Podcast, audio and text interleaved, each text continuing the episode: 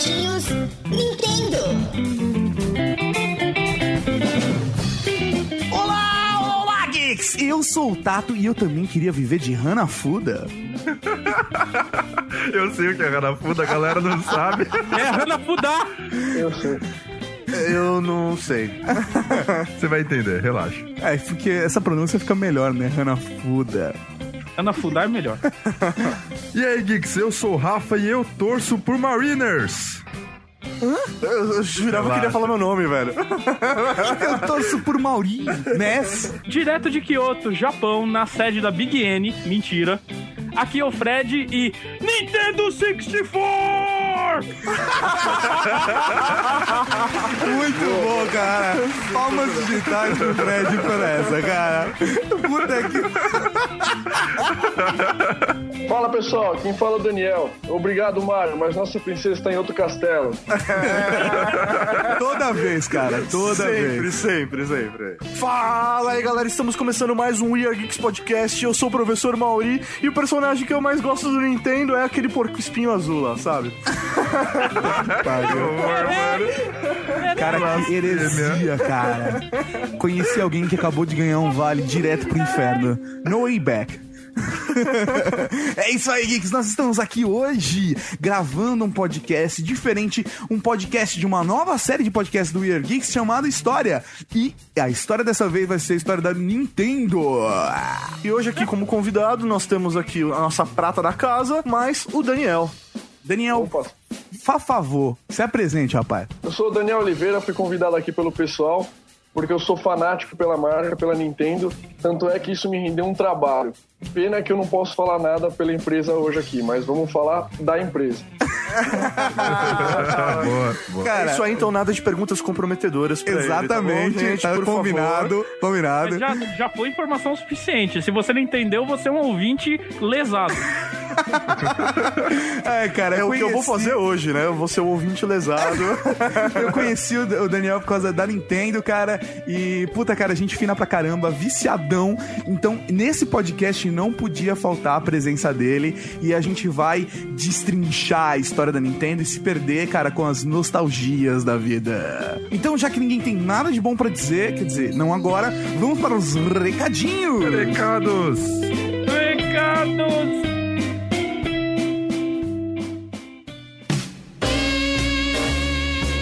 Recadinhos do coração. Coração não, caralho. Tá bom, recadinhos. Recadinhos, mal! Porra, velho, esse recadinho é especial, né? Olha o que nós temos hoje aqui, quinta-feira, podcast. Amanhã é sexta-feira, se você está ouvindo no dia do podcast. No dia do lançamento do podcast. E logo então nós temos o Carnaval! Podcast, sexta-feira, sabadinho, cervejinha, pau, mulherada, carnaval. É isso aí, então. Nós vamos ter muitos peitos e bundas espalhados pela televisão, pelas ruas, não sei onde vocês moram. Mas, para aqueles que gostam de carnaval, agora é a época. Para aqueles que não gostam de carnaval, é isso aí, pessoal, ouçam o Year Geeks. Tem vários podcasts que você pode ouvir. A gente tem lá no nosso blog algumas recomendações legais. Sim, sim. Né? Se você quiser fugir do carnaval, agora se você for cair na gandaia, é isso aí. Bom carnaval, aliás. Aliás, Fred, nós estamos de olho em você. Você que é um cara triste, vai retornar desse carnaval uma pessoa muito mais feliz. Porque o cara que vai passar o carnaval na região do país com a maior concentração de mamilos rosa não pode voltar triste. Não pode. Agora eu lhe pergunto, Tato, qual é a região que tem a maior concentração de mamilos rosa do Brasil? É o sul, com certeza. é o sul do país. Loirinhas, sardinhas, olhos claros, mamilos. Tá carente ainda, né, rosa. Beleza, então, galera. É, fora isso de recadinhos, o Weird Geeks não para no carnaval, então vai continuar tendo posts. É lógico que no, no sábado e domingo de carnaval, como sempre, a gente não tem conteúdo no Weird Geeks, mas vão sair coisas bem legais, coisas inclusive da Campus Party vai sair logo menos. É mesmo? Fiquem ligados. Demorou então, acessem o weirdgeeks.net. É isso aí, pessoal. Podcast. Nossa, tive um recado rápido. Podcast. Podcast.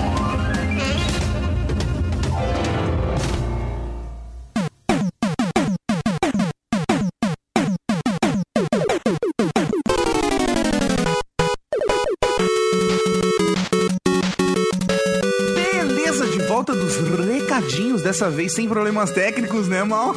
É, tudo certinho. E o que mais importante, vamos falar da Nintendo.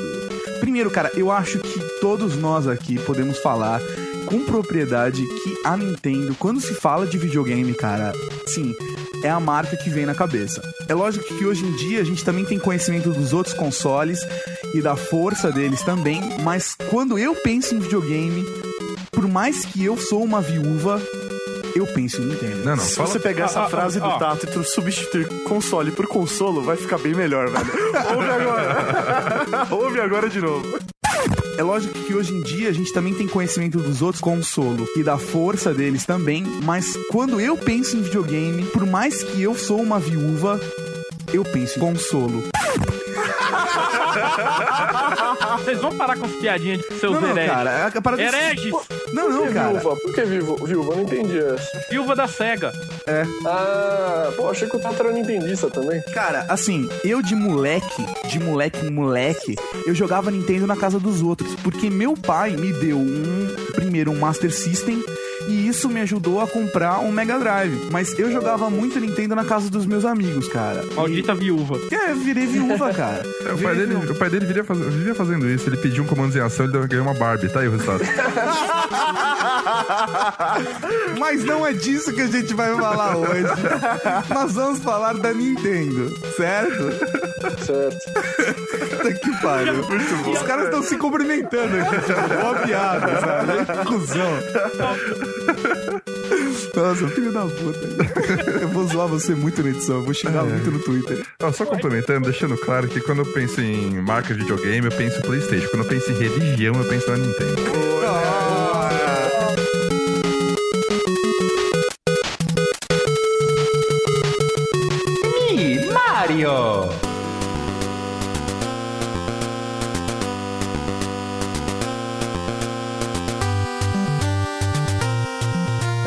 Vamos começar falando da fundação antes de voltar a virar piada. Que a Nintendo foi fundada em 1889 e essa não foi a data de nascimento de ninguém, ouviu, professor Mauri? Foi do nascimento da Nintendo. Porque na reunião de pauta ele teve coragem de dizer que o Miyamoto nasceu em 1889. Não, não nasceu. Ele não tem 121 anos. Ok? Mas se ele tivesse nascido, ele teria. Ah, ou ele teria 131. Bem, não sei, agora eu tenho problema com números. Mas a Nintendo foi fundada em 1889 e fazia Hanafuda ou Hanafuda, né? Que é um jogo de cartas, um baralho. Não, não, não, não, não, não, não. Hanafuda não é um jogo. São, é, é o baralho, são as cartas. As cartas de Hanafuda podem ser usadas para jogar alguns jogos. Ok. É tipo o baralho, você joga. Truco, você joga Exatamente. tranca, você joga. Você vê o tempo que a galera eh, levou pra pensar em qualquer outro jogo que não seja truco. Paciência. É, paciência. Paciência e truco e. Truco sem camisa. Esses são os caras que estudam a pauta pra caralho, porque a Nintendo tem um, tem um campeonato anual de Bridge. Bridge é um, tipo, é um jogo de cartas que a gente joga com as cartas que nós conhecemos, Aham. um tipo chamado Nintendo Cup. Pô, essa eu não sabia. É, eu li, mas eu não sabia que isso continuava. Eu pensei que isso rolava na época do Hanafuda ainda. Não, não, isso, isso é um torneio atual, acontece todo ano, chama Nintendo Cup de Bridge. Legal. Mas isso em que país? É, lá no Japão. Caramba, cara, que interessante isso. Do jeito que eles devem ser, deve- você deve ser obrigado a ser da Clube Nintendo, né? Filhos da puta. Cara, tem muita coisa legal, né, cara, que a gente é cortado por não ter clube Nintendo no Brasil. É muito Puta, isso, foda isso. isso é uma pena, né? Não, não, mas peraí, vamos deixar uma coisa clara. Pra ter clube, clube Nintendo igual eles têm nos Estados Unidos, eu prefiro não ter. Pô, mas o Game Watch é bacana, pô. Porra, cara. Você viu o Game Watch novo agora? 1.200 pontos? Puta que pariu, cara. Não fala essas coisas pra mim, sério, Dani. Porra, Sério. Eu tenho, eu tenho dois Game Watch, um do Donkey Kong e um do Zelda. Puta, Cara, cara. Cara, xodó. cara eu, eu te odeio. esse é o Eu te melhor convido jeito. pra você vir jogar aqui, então, Fred. Tá, agora eu odeio você um pouquinho menos. Cara, chantagem, né, velho? Que horrível, que horrível.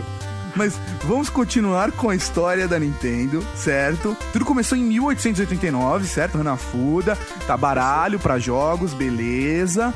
Depois disso, a Nintendo foi expandindo o mercado de Hanafuda e criando um mercado ainda maior, inclusive fazendo parcerias com empresas como Disney para poder ter licença para desenvolver Hanafudas com produtos Disney. Essa história da Disney é legal, porque assim, o, o presidente da Nintendo na época, ele foi fazer uma visita nos Estados Unidos para uma grande companhia de baralho de lá, pra, do mesmo gênero, para fazer uma pesquisa. E quando ele chegou lá, ele percebeu que, na verdade, a maior empresa daquele ramo era só um pequeno escritório. Foi quando ele percebeu as limitações do ramo de cartas. Daí ele entrou esse acordo com a Disney para utilizar os personagens nos baralhos, e aí que ele começou a diversificar. Pô, cara, interessante, porque na verdade essa parceria, né? Bem, antes de qualquer coisa, Pra quem não percebeu ainda, a gente tá falando do final do século XIX, começo do século XX, ou seja, ainda não haviam jogos eletrônicos, porra! Não havia videogames, por isso a Nintendo fazia baralho. Pra vocês terem uma ideia, essa viagem do presidente da Nintendo, o Hiroshi Yamauchi, foi em 1956. Quando eles decidiram começar a mudar é, esse- o ramo, né, começar a abranger outras áreas, é, eles mudaram o nome, que antes era Nintendo Playing Card Corporation Limi- é, Limitada. Depois, foi nessa época, em, na verdade, em 1963, que mudou para Nintendo Co. É, e antes disso, em 1900... Nintendo Co é Nintendo Corporation. Sim, sim. E antes disso, em 1929, o Sekiro Kaneda mudou pra Yamauchi Nintendo e Co. É, desculpa, já foi a parte do motel? Não, não, ainda Ah, tá, tá, tá bom, tá bom, vai lá, deixa eu ficar quieto. Dependendo dos táxis. O Maurício saiu da gravação e ele teve que sair um pouquinho, voltou e pegou isso. Vai tomar no cu.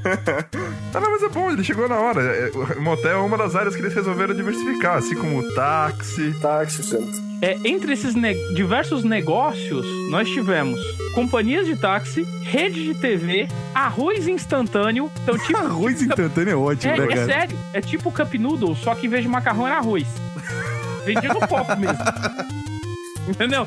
E a famigerada rede de motéis. O que acontece é o seguinte: a Nintendo estava passando por uma fase onde apenas os Hanafudas não estavam é, gerando o negócio que eles, que eles precisavam para manter, entendeu? Não estava gerando lucro suficiente para eles manterem o negócio. Então o Hiroshi correu atrás de desenvolver novos métodos para poder ganhar dinheiro na época. Olha como o cara é visionário. Se ele tivesse feito um motel agora com o emote, ia dar muito mais certo, cara. We fuck. Puta que pariu, cara. Que horror, velho. Ai, ai. É, mas de qualquer forma, todos esses outros negócios que, que eles tentaram deu errado, tá? Certo. Então, um dia o Hiroshi Yamaguchi pediu pra Kanpei Yokoi, eu não sei se é assim que pronuncia, O meu o japonês é, é muito simples ainda, Tá. cara. o Yokoi, que ele era engenheiro de manutenção lá da Nintendo para criar um brinquedo para as compras de Natal. Foi aí que ele criou o Ultra Range, que era aquele braço extensível, Aham. que toda vez que eu vejo esse braço extensível eu lembro da equipe Rocket roubando o Pikachu, mas tudo bem. Cara, é verdade. Esse Você braço é da Nintendo, mano. Cara, você não lembrava disso? Eu não lembrava. E detalhe, ó, lembra desse nome. O Gunpei Yokoi, ele era tipo um engenheiro de manutenção que, e a partir do momento que ele teve essa ideia, vendeu 1,2 milhões de unidades e ele foi promovido para a área de Dinhe- Desenvolvimento de novas, novos brinquedos. Isso, Não, cara, e não, é só, e não só Ultra Hand. Também o Kozenju, né? Que era, são armas de luz, né? Legal, é verdade, é verdade. Depois eles até evoluíram essas ideias das armas de luz. Sim. E aí depois, na década de 70, quando os arcades como Space Invaders estavam fazendo um puta sucesso, a Nintendo olhou pra esse mercado e decidiu trabalhar com games eletrônicos. É, uma pergunta aí pro nosso convidado. Daniel, a Nintendo aqui no Brasil, ela tem esse- esses brinquedos antigos, sei lá, num museu, numa sala, num prédio, que as pessoas possam conhecer, visitar? Não, infelizmente não. Eu até procurei como colecionador para comprar, mas são brinquedos raros e ultrapassam sim de mil dólares cada um deles. Tem a Ultra Hand, tem o Love Sensor, que é um brinquedo que duas pessoas, um casal, é, colocava a mão no aparelho, cada um colocava uma mão e ele dava mais ou menos o termômetro de quão apaixonadas as pessoas estavam. Que da hora, cara. Muito louco. É, é claro que era uma brincadeira, né? Era, Sim. era passado uma brincadeira. mas é bem interessante e, e é caro a brincadeira. Mas assim, existe, existe um, um lugar nos Estados Unidos que eu sei, porque o Huronix já foi pra lá, que é um tipo um puta centro foda assim da Nintendo com um museu onde você encontra todos esses games antigos. Eu não me lembro o nome do lugar, mas se o Huronix passar pra gente vai estar no post. Se não, esse áudio vai ser cortado. Eu, eu sei que na loja da Nintendo oficial, a Nintendo World Store, em Nova York, ela tem algum desses Isso, produtos. Os na Nintendo brinquedos eu não tenho certeza, mas os consoles tem todos. Porra, bem legal isso. Não, mas quando a Nintendo começou a entrar nessa era eletrônica, com, mesmo com arcades e outras coisas, ele, é- a primeira aventura dela foi, na verdade, com o direito de distribuição do Odyssey. Sim, cara. O famoso Odyssey. Eles tinham direito de distribuição do, do Odyssey, cara? Eu não sabia disso, não. É, o primeiro passo da Nintendo em rumo aos videogames foi em 74, quando eles adquiriram o direito de distribuição do Odyssey no Japão. Show de bola. E depois. Aí eles copiaram o projeto e fizeram o deles. E depois com a parceria que eles fizeram com a Mitsubishi, eles lançaram Color TV. Que aí tinha uma série de adaptações de jogos como Pong, e isso foi em 77, né? Daí, mais ou menos nessa época, foi que apareceu um cara, um- não é muito importante pra empresa, que ele entrou, tá? não, não fez muita diferença, o Shigeru Miyamoto, né? que nasceu em 1989. Isso, exatamente. Isso, ele exatamente ele, Mauri. Ele entrou nessa época que ele desenvolveu os cases do Color TV.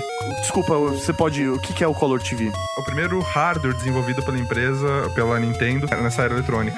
Entendi. Ele E- fazia, tipo, ele já exatamente. fazia a customização do, do brinquedo. É isso? Isso. O Color TV, o que que era? Era um jogo, na verdade, que você ligava diretamente na televisão, e dentro desse jogo você tinha variações dele, de- do, do mesmo jogo, entre aspas. Então, por exemplo, tinha lá Light Tennis. Ah. Você tinha seis, sete variações do mesmo jogo.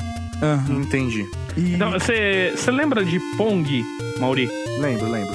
Então, o Color TV é, era um troço que nem o Pong. Era, era o Pong, na verdade. Era o Pong, tipo, rodava É, não pode variações. Não fala assim que nós vamos ser processados pela Big N. É, Cara, ninguém brinca com a Big N. é, cara. e, tipo, o nosso convidado pode ser um grande delator, né, cara? É, com certeza. Eu tô aqui de olho em você. É, ele tá só ouvindo assim, tipo, pô, Tô- só de ouvir. vou foder esse gordo.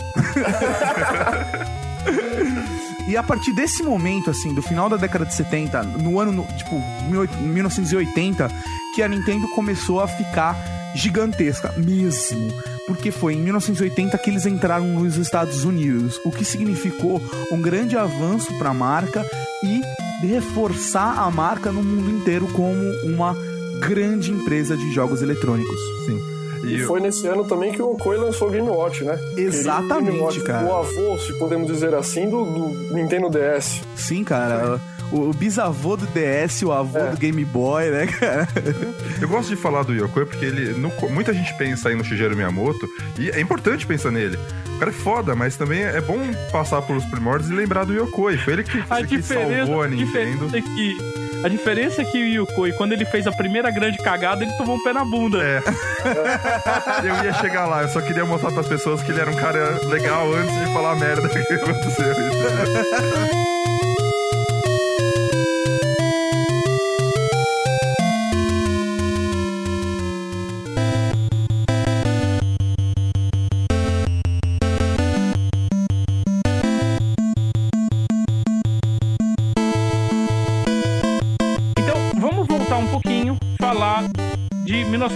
1975, quando a Nintendo entra no mercado de arcades.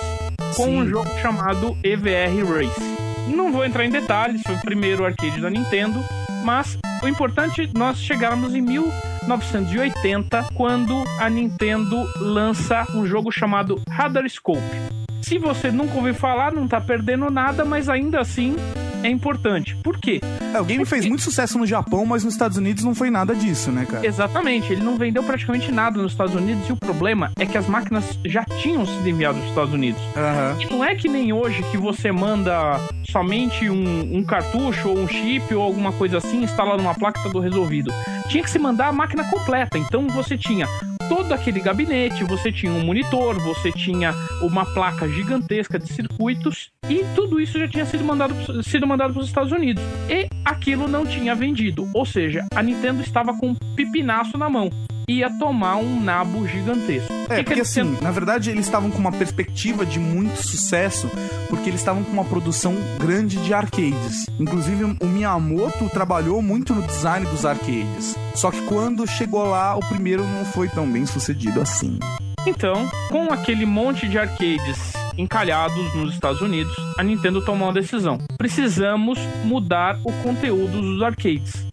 Ou seja, eles precisavam reutilizar o máximo possível dos arcades do Radarscope. Aí, essa responsabilidade foi passada para o nosso amigo, grande amigo, Miyamoto-san. Seu amigo, eu não sei, cara, mas porra, se fosse meu amigo, velho, Velho, com as coisas que ele já fez por mim, é muito meu amigo. quase sua mulher, né, cara? Mas, cara, a parada é, é real, porque o, o Miyamoto ele aceitou o desafio de trabalhar nesse projeto, de apresentar um jogo pro mercado americano, utilizando o máximo possível das ferramentas do Radarscape. E a brincadeira que saiu do Radarscape não foi nada mais, nada menos do que um jogo chamado Donkey Kong. Donkey fucking Kong. Porra! Olha, vamos deixar uma coisa clara aqui. Vamos quebrar essa- idolatria por Donkey Kong. Donkey Kong é um jogo sobre um triângulo amoroso entre um gorila, um marceneiro e uma garota, inspirado no Popeye. Fred é uma pessoa triste, cara. Cara, Tá. isso que é uma análise completa, né? Não, não, não, eu não analisei nada. Isso são palavras do Miyamoto. Não, cara, a parada é a seguinte, tá? Era uma moça que uns gorila havia sequestrado e o namorado dela ia salvar. E esse namorado era um bigodudo chamado na época de Jumpman. O que veio se tornar depois nada mais nada menos do que um dos maiores personagens da história dos games. Não, Mario. um dos maiores personagens da história, ponto. Exatamente. Eu pensei que você ia falar pra caralho agora, Daniel. Você tava cortando o Fred e falei, nossa, o Daniel vai falar Fala muito. coisa. É, você falou que o Mario era, é o namorado da, da Pauline, que foi a primeira, primeira garota que o, que o Don Kong sequestrou. Mas deve ser o namorado mais frustrado da história, ponto. É, Porque cara, nu- nunca ganhei um beijo. No Não, cara. Olha lá. Ele, primeiro, teoricamente era namorado, mas ele nunca pegou. Aí depois, assim, todas as princesas que vieram depois, ele também, tipo, ele salva, ela fala, Eva, eu vou brincar com meus amigos cogumelos, vou brincar com minhas amigas flores. E ele nunca Ele- pega ninguém. Ele, É, você fala, você fala isso porque você não assistiu Son of a Peach. Por isso que fizeram o Luigi, é isso? Ele não pega nenhuma das princesas, aí fizeram o Luigi. I'm Luigi, bitch. Você comentou da Pauli- do, do nome Pauline, que era Peach no Donkey Kong. Não, não, não era a Peach, É, era, era Pauline. Era Pauline. São, são personagens diferentes. Era Ela fazia o papel da Peach, né? É isso que você quis dizer, Isso, Rafa. isso. E Mario veio de onde? Eu sei que esses nomes Ah. tiveram origem de algumas pessoas, mas Não, eu não, não. sei quem é. Ô, Mario, Rafael, Mario tem algumas versões para o nome Mario. A- aqui, assim, que é mais falada é que o dono do depósito que a Nintendo alugava para colocar os gabinetes e coisa assim chamava Mario Segali, ou Segali. Ele era um italiano. Então diz a lenda que o Miyamoto colocou o nome para o Miyamoto, alguém da Nintendo, para fazer uma homenagem para esse Mario Segali, ou Segali. Que hoje é uma um- homenagem, mas talvez na época ele estivesse sacaneando, né? Tipo, Não, seu verdade- corno do gorila. na verdade não é bem uma homenagem. É que, segundo reza a lenda, É uma homenagem. ele era igual o Jumperman. Tipo, a cara do Jumperman. O Mauri lança no meio da conversa. Era uma homenagem.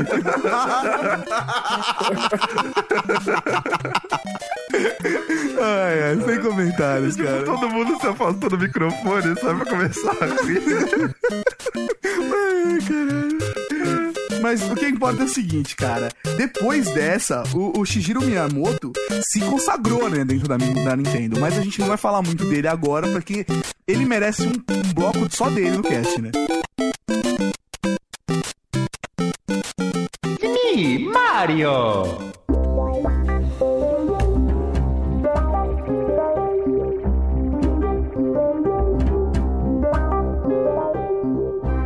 pessoal. A gente acabou de falar da história da Nintendo, mas a história moderna, o que a gente realmente viu a Nintendo acontecer foi em cima dos consolos.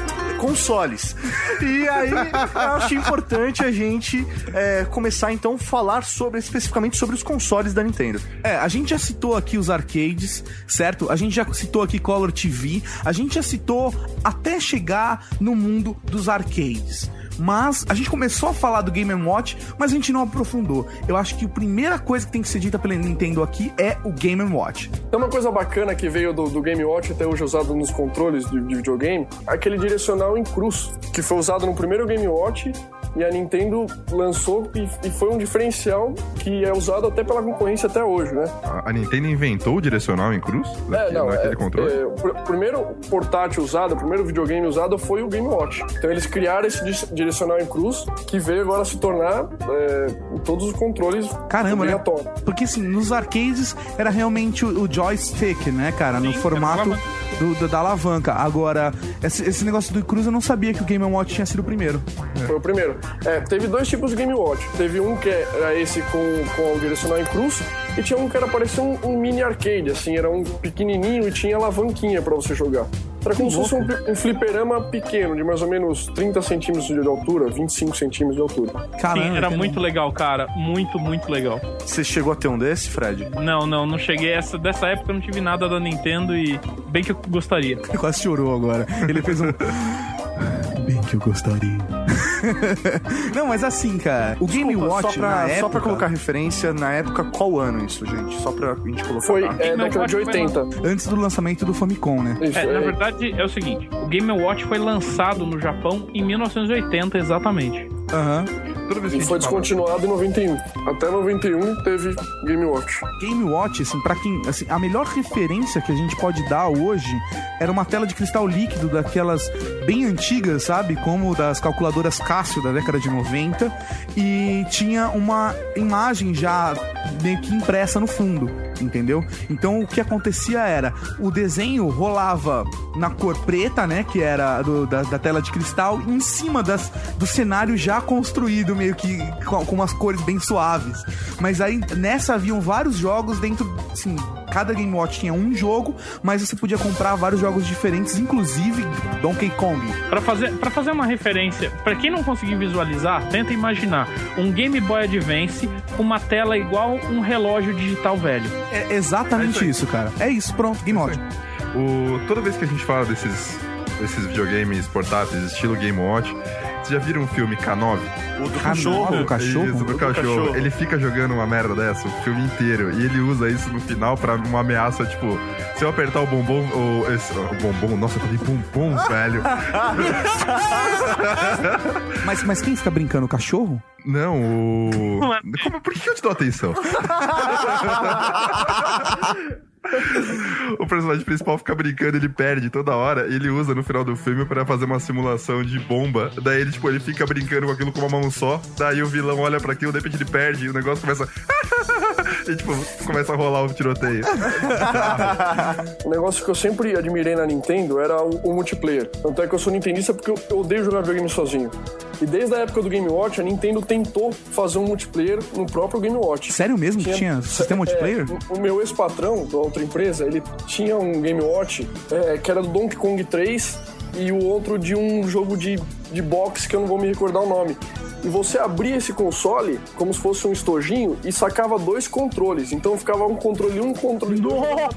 Louco! Se vocês, eu não sei se vocês estão perto de internet, alguma coisa, se vocês colocarem no Google Donkey Kong Jr. 3, é, Game Watch, é um aparelho verde.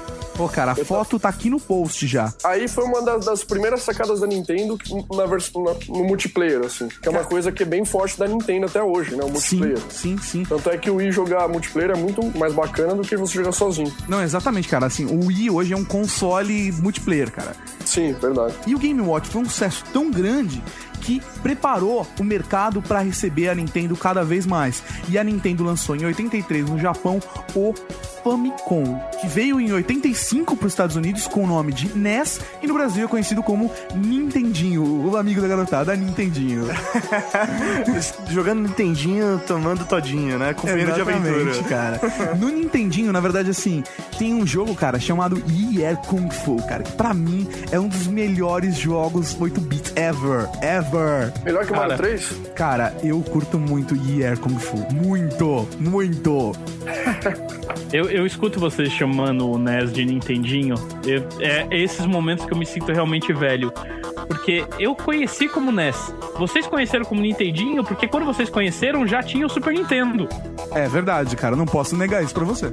Eu não. Eu conheci o NES como NES. Só NES. Isso revela muito da sua idade. É, ele já tinha 85 anos na época, né, cara? do Game Watch. Então, cara, e a indústria dos videogames nos Estados Unidos estava meio que decadente depois de Pong e esses arcades. Então, o NES trouxe todo um novo mercado e ele abriu franquias, cara, como Super Mario Bros, Metroid, Zelda, Castlevania, Metal Gear, Final Fantasy, Mega Man. Eu preciso dizer mais alguma coisa pra vocês, cara. Kid Icarus. E era Kung Fu, cara. E de Icarus que está voltando em toda a sua glória agora com 3DS. Exatamente. É bacana frisar também que o NES, ele, ele veio assim, foi apontado como salvador da indústria, que a indústria estava em decadência naquela época e foi o nosso amado Nintendinho que ajudou a reerguer. É, também é é, mais do que explicado, né? Depois de Atari 2600, Atari 5400, Atari 7200, ninguém mais queria saber dessa merda, né? Sim, lógico. E ele não foi só um, um salvador da indústria, ele apresentou o mercado de jogos eletrônicos para muitos lugares do mundo. Porque foi o Nintendinho que foi meio que abrindo o terreno, né, cara? Porra, é verdade, porque até então o Atari ele tinha era aquela mesmice e o Nintendinho, né, a, a Nintendo, ela trouxe aí uma nova forma de se jogar, até com os personagens, você quis criar essa característica de você se aproximar também do personagem. Sim, com certeza, cara. O primeiro jogo que foi pensado primeiro na história, antes do desenvolvimento, foi Donkey Kong. Porque antes o que, que era? Eles primeiro desenvolviam o jogo pra depois pensar em como é que eles iam colocar isso pra, pra, pra, pra galera. Em que história? Sim, mas sim, concordo. Mas é, é que no NES, quer dizer, eu não tenho que concordar nada porque o que o Rafael falou foi um fato, mas é, o que eu quero dizer é o seguinte: foi, foi no NES que os jogos começaram a ter uma história plausível.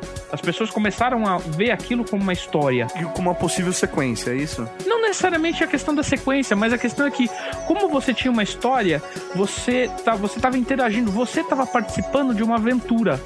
Você tinha um objetivo, não era que nem o Pac-Man, o nosso Come Come, que você terminava a fase e voltava, e voltava, e voltava, e voltava. até os jogos começarem a desenvolver essa, essa personalidade, essa história, os jogos eram feitos para te derrotar. E isso era uma coisa que, se você parar pra pensar, era muito ruim. Porque você não conseguia ganhar o jogo. Você conseguia zerar um placar, você conseguia é, alcançar o placar máximo, mas você não tinha o conceito de vencer o jogo. Não tinha fim, né? É, você não terminava o jogo. Entendeu? Era sempre você passava o máximo de tempo possível jogando até o jogo te vencer. Entendi. E aí, com essa nova maneira de você criar um objetivo, criar uma história, porque você sabe que você vai ter um começo, um meio e um fim, e você vai se desenvolver e evoluir durante o jogo. Exatamente. essa, essa história começou com, com o primeiro Mario do, do Nintendinho, ou teve algum outro jogo que... Ah, agora eu já não sei dizer. Não sei se o Zelda Mario veio foi antes. o primeiro. É, Mario, Metroid e depois Zelda. Mas assim, se teve algum com essa característica antes do Mario, eu realmente não sei dizer. É assim, ó, do, Shi- do Shigeru Miyamoto, do NES, ele participou primeiro do Devil World, Excite Bike, Ice Climber e depois Super Mario Bros. É, então acho que desses o primeiro foi o Super Mario Bros mesmo. É. Depois veio The Lost Levels, né? Porque é o Super Mario Bros original, não deixa de ser. E depois, logo depois veio o, o, o Zelda. Isso do Shigeru Miyamoto. Não sei se teve alguma coisa aí no meio de outros desenvolvedores. Teve Metroid no meio. Eu acho engraçado o Rafael ter confundido na hora de falar. Aí veio o Zelda, aí ele falou, aí veio o Shigeru.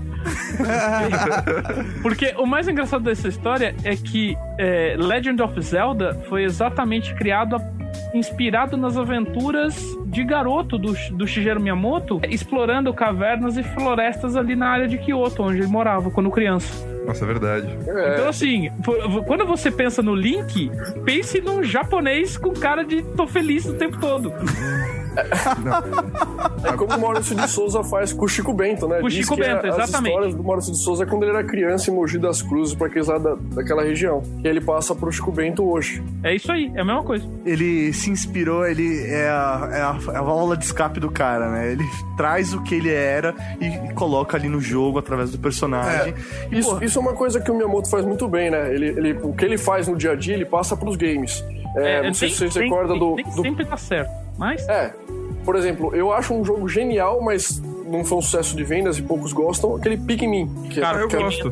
Pikmin até, é até pra excelente. gente o nome fica estranho. Você falar, quando eu lembro quando eu vender o jogo pra um cliente, você já comprou o Pikmin? O cara, o quê? Aliás, a Nintendo tem muito disso. Tem um que chama Cooking Mama. Você fala. Cooking Mama? Assim, Caralho. e é um puta jogo. Cooking Mama, cara, é um jogo, tipo, divertidíssimo. Só que, Mas tipo, você falando em Cooking Mama. parece um Cooking Mama. Eu prefiro o Porra, Cooking Mama do que o cara. é questão de escolha. hein? Tempos atrás, a Nintendo tinha até proibido o Miyamoto de falar o que ele tava fazendo. Ele não podia falar, agora eu comecei a academia, porque o Pikmin, por exemplo, quando ele começou a jardinagem. Aí depois o filho da mãe do japonês comprou um cachorro, criou o Nintendogs. E Aham. assim, aí entrou na academia, criou o Wii Fit. E assim sucessivamente. Deixou o bigode crescer, criou o Mario. aí, quando ele conheceu uma mulher, aí ele foi lá e fez o Mario, velho. O- uma outra história dessa do Shigeru Miyamoto é o A gente tá Shon Shon. queimando pauta, gente, do Cigeiro. Vamos cortar isso daqui, a gente volta a zoar. Tá em console. Sim, vamos lá, vamos pro próximo. Nossa!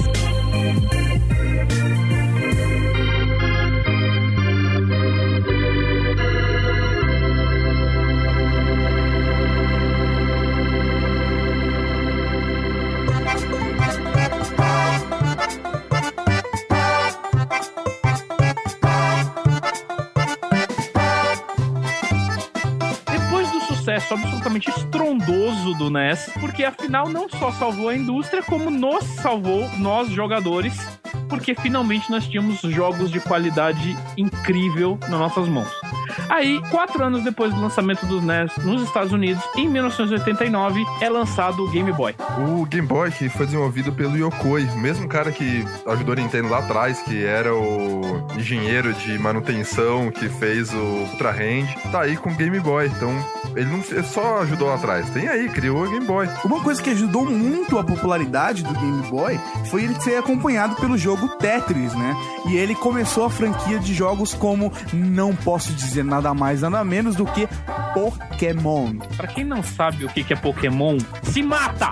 Cara, eu jurava que o desenho tinha vindo primeiro, velho. Cara, vai tomar no cu, mano. Deus do céu. No Brasil, É. talvez sim. É, Eu, pelo menos, lembro primeiro do desenho. É, mas assim, a, a memória realmente é, é de que o desenho veio antes.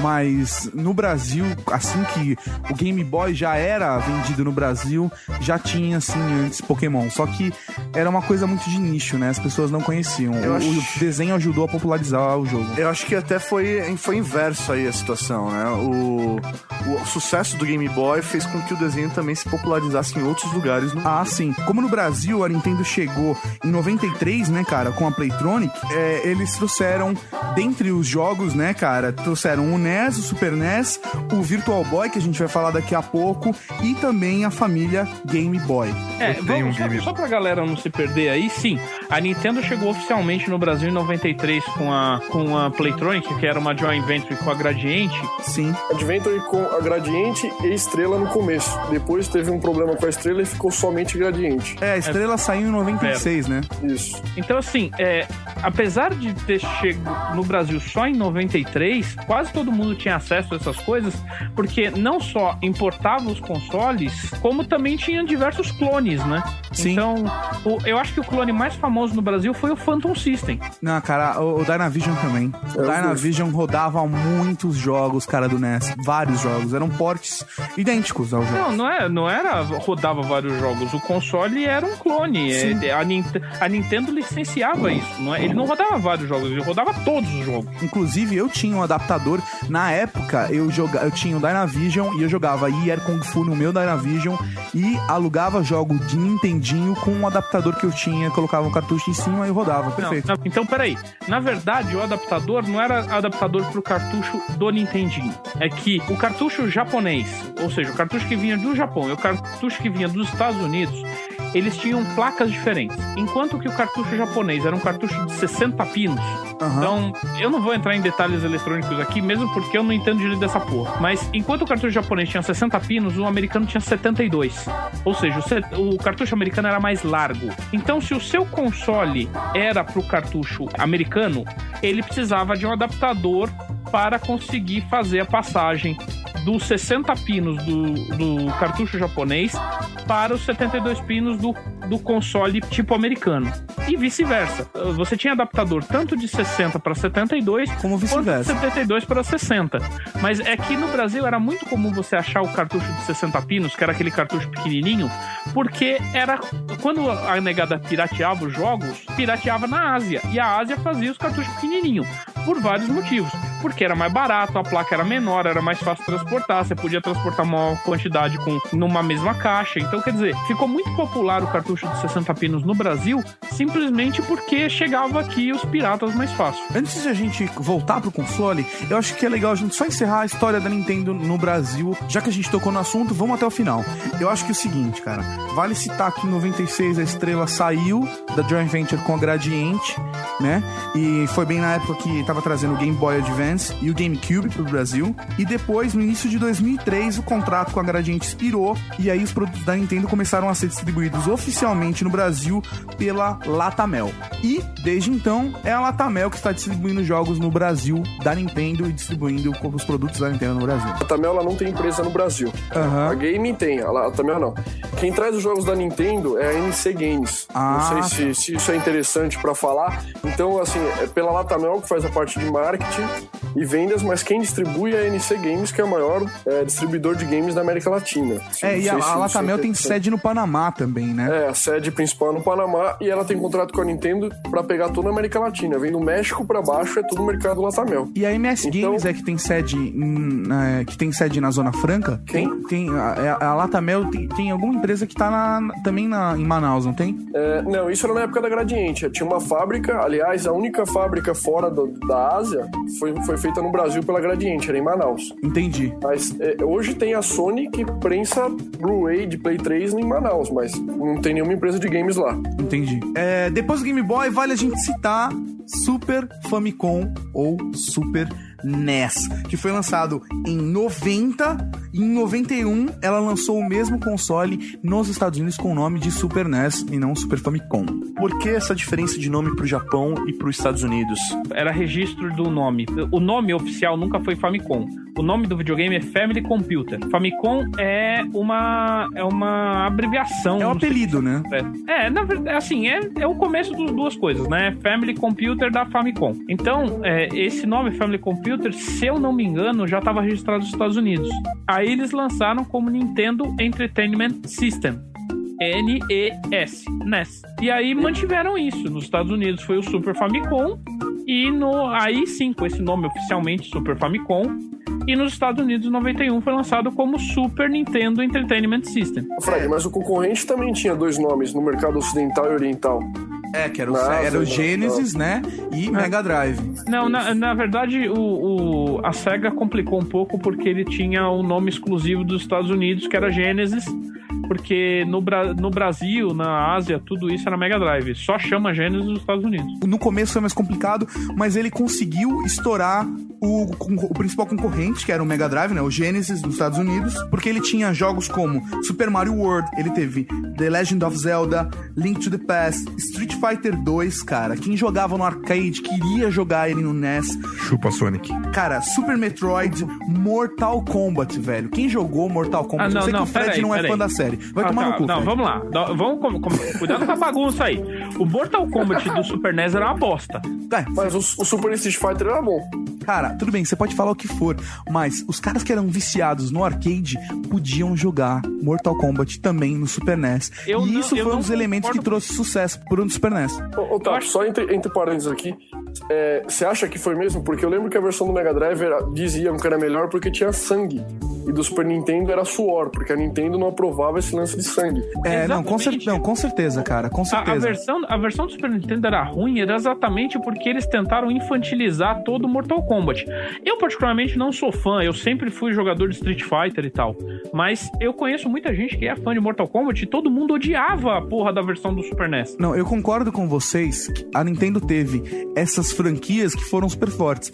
Depois, o Mortal Kombat foi sim também portado ao Mega Drive.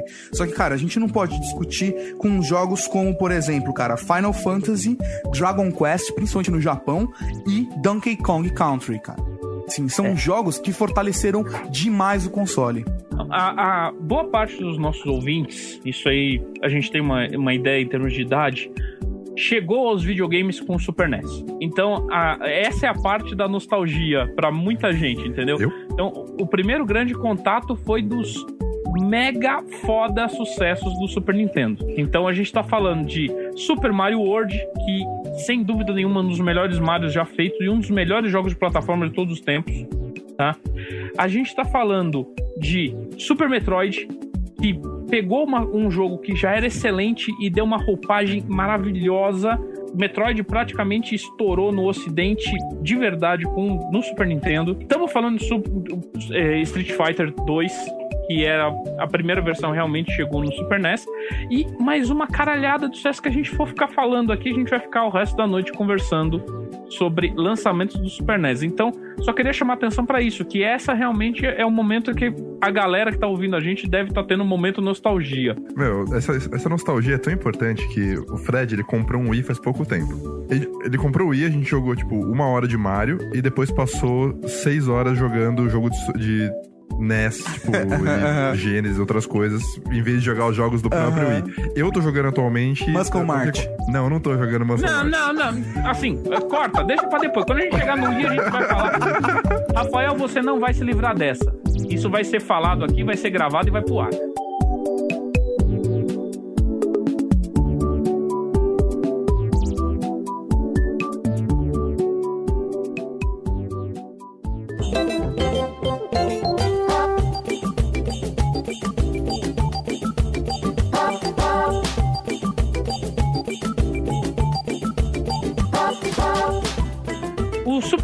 Também foi aonde aconteceu uma coisa rara na história dos videogames, que foi uma empresa que fez jogos para um console da Nintendo melhor do que a própria Nintendo. É verdade, Essa foi uma empresa- third party, né, cara? Que, pra quem não conhece o termo, third party é desenvolvedora que tá desenvolvendo um jogo, mas não está dentro da empresa. Sim, é uma empresa que simplesmente faz um jogo para um console, mas não é a própria empresa do console. Essa empresa é chamada de Rare. Como ela era, era praticamente da Nintendo, ela é considerada uma second party. Third party é quando é totalmente independente, por exemplo, EA, Capcom, que não tem laço nenhum com a Nintendo. Aham, quando tem a- algum laço, é considerado. Isso é o que eu entendo é, por, Sim, por sim. third party, É second que eu não party. sabia que a Rare Não, não, era não, second mas party, eu não sabia que ela tinha ligação com a Nintendo. É, Ela, ela era da Nintendo, assim.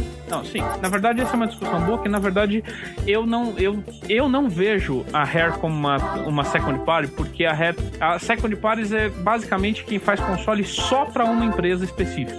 Então, quer dizer, ela não faz parte da empresa mãe, mas ela tem praticamente um contrato de exclusividade. E não é o caso da Rare. A Rare fazia jogos fora do universo Nintendo. É, eu vejo a, a Rare como uma third party sim, mas é o Entendi. meu ponto de vista. Só, só pra gente continuar. Então, assim, essa empresa é chamada de Rare e ela fez nada mais, nada menos do que Donkey Kong Country, que foram jogos visualmente absurdos pra época em termos de avanço, Sim, com certeza. extremamente divertidos e muita gente não conseguia acreditar que o Super Nintendo era capaz de gerar aquilo. Porque ela tinha toda uma técnica, ela capturava frame por frame e depois repassava isso pro console. Ela conseguia fazer coisas que ninguém mais fazia no Super NES. Agora, em 94, a gente não pode deixar de falar do Virtual Boy. É, foi um portátil, cara, que foi desenvolvido pelo Yokoi, que era considerado um gênio do hardware, e ele criou esse portátil que prometia revolucionar a forma com que as pessoas jogavam. Ele tinha um tipo de sistema de realidade virtual E a sua inovação principal consistia num dispositivo para mostrar imagens 3D pela primeira vez num videogame. O Virtual Boy ele, ele foi criado para ocupar o buraco entre o Super NES e o Nintendo 64, né? Sim, Na verdade, o Nintendo 64 ainda era um projeto longínquo. Porque foi nessa época que deu o rolo com a Sony. Foi quando, quando era pra ter saído o Nintendo Disk System. Aham. E deu toda aquela merda. A Sony mandou a Nintendo se foder. E criou o seu próprio console, que nada mais foi do que o PlayStation. PlayStation. E assim, só vale citar o Virtual Boy porque assim, não foi um, foi um fracasso no, mer- no mercado, não foi bem aceito, causava dores de cabeça nos jogadores, a tela era monocromática, tipo, exibia, vai, apenas por cor vermelha e a preta, quer dizer, Alguém aqui jogou Virtual Eu, Boy? eu cheguei a jogar na época do, do lançamento. Eu tinha um amigo que era muito sortudo, que a mãe morava no Japão e enviava todos os jogos de videogames pra ele. Cara, que inveja foda. Eu não sei quantos anos eu tinha, foi bem no lançamento, é, 94, sei lá. E realmente dava dor de cabeça, jogava mais ou menos meia hora, assim, isso porque a gente era uma molecada insana. Porque Aham. se fosse hoje, jogaria 10 minutos. E ficava com dor de cabeça, fora a posição que tinha um tripé, a gente tinha que ficar deitado no chão e tentando o melhor lugar. É, o controle era ruim, era. Eu, não- eu não gostei. Sinceramente. não só Não só você, né, cara? como Todo mundo. Quase todo mundo odiou essa merda. Foi descontinuado no ano seguinte, né? Em 95 ainda. É, não, cara, ele já foi descontinuado e aí em 96 a Nintendo lançou o Nintendo 64, o 64, que, cara, foi. Nintendo 64! É isso, né, cara? E assim, o Nintendo 64 também foi um console revolucionário. Ele trouxe diversas inovações, não só na qualidade do gráfico, mas também na performance dentro dos games, do jeito que os jogos rolavam dentro do 64. Eu me lembro na época de jogar, tipo, cara, Mario 64 e falar, porra, o que, que é isso, velho? Assim, cara, tipo, sem contar também o controle analógico, né, cara? Das coisas importantes que o Nintendo 64 trouxe, a mais importante foi a alavanca analógica para os consoles.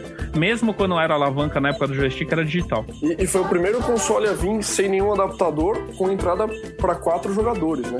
O Super Nintendo fazia isso, outros videogames Não, tem, mas você um verdade- motor especial, não? Na verdade, isso não foi inventado pela Nintendo, não. É que tem um outro console obscuro aí, que agora não vou lembrar o nome, que já tinha isso. Essa, essa daí eu li numa vez, eu li uma reportagem sobre as grandes invenções que, que são dadas à Nintendo e na verdade não foi ela que inventou.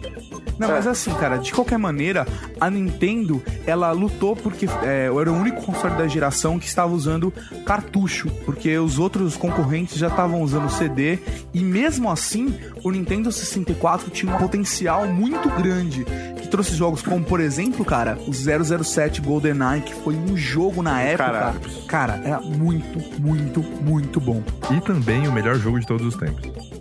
Que é... Legends of Zelda, Ocarina of Time. Ocarina of Time.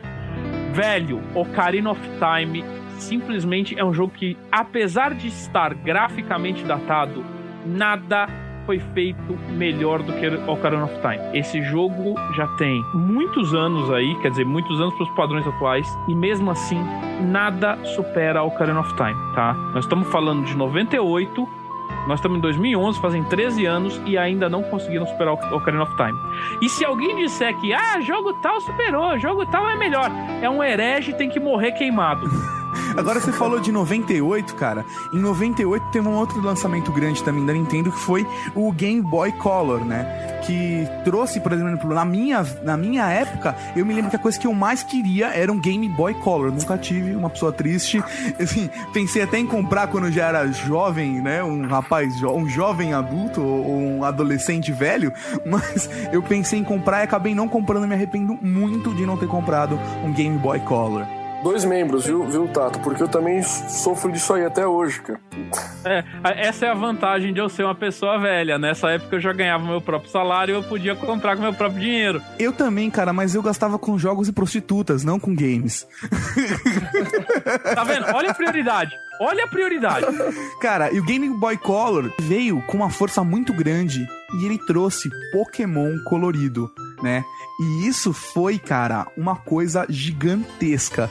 Pokémon se tornou, a partir do Game Boy Color, uma franquia muito mais forte do que já era, né? Principalmente porque foi no Game Boy Color que foi lançado a segunda geração de Pokémon, que apesar dos Pokémons extremamente carismáticos do primeiro, os, a segunda geração do Pokémon é muito superior. Só pra avisar, eu tô quieto porque eu comecei com Nintendo com Game Boy. Eu só voltei a ter Nintendo no Wii. Então eu tô, eu tô deixando vocês falarem. Ai, ai, Ô, cara. ô, pessoal, tem um negócio bacana, não sei se, se vale a pena, tive curiosidade, que alguém tá idolatrando o Yokoi aí, não sei se foi o professor. É, foi o, o Virtual Boy foi o último console que ele fez pra Nintendo. Depois ele foi pra Bandai fazer o Wonder Swan e acabou falecendo. Swan, Swin, sei lá como chamava aquilo lá. É, digamos de passagem, duas bolas fora. É, então alguém tava falando bem dele aqui, agora não veio na cabeça, assim, não sei se. É, o Rafael é apaixonado por ele, mas É. ele fez merdinha na saída. Deixa eu fazer uma pergunta pra vocês, cara. É, quem aqui tem o Dolphin? O Dolphin. Ninguém conhece o nome Não, do é- projeto Era tudo Dolphin? prato. É. Caralho, puta que pariu. É, o Dreamcast. Não, Não, não, era é o projeto GameCube, do- cara. GameCube Ah, tá era certo. Dolphin, cara. Desculpa, tá certo, tá certo. Eu fiz confusão no nome. Pode. E alguém aqui já teve o Dolphin? Eu tenho, eu gosto Coisa é dele, essa? amo meu fogãozinho e não falem mal do cubo. Ah, eu tenho ele sim, velho, no, no meu Wii. É verdade, o Wii roda os jogos de GameCube, né, cara? E assim, GameCube, conhecido também no projeto, né? Ele, na época do desenvolvimento, ele era conhecido como Dolphin, e ele veio em 2001. E aí foi o primeiro console com disco da Nintendo, né? Era, era uma mídia exclusiva, né? O mini DVD. Exatamente, né, cara? E eles já. Eles se atrasaram no lançamento aí, de repente, com um CD e já vieram tentando inovar com um mini DVD aí. Não, na verdade, na verdade a intenção não era inovar. O que a Nintendo queria fazer é que a Nintendo tinha muito, muito medo da pirataria, porque a Nintendo sofreu muito com isso na década de 80. Sim. Tá? Então eles, eles não queriam passar pro CD porque o CD tinha uma facilidade de, de cópia muito grande. Então eles tiveram que bolar uma mídia que fosse extremamente difícil de copiar. E o mini DVD era. Lógico que houve soluções para quem queria ter jogos pirateados no, Sim. no cubo Sempre.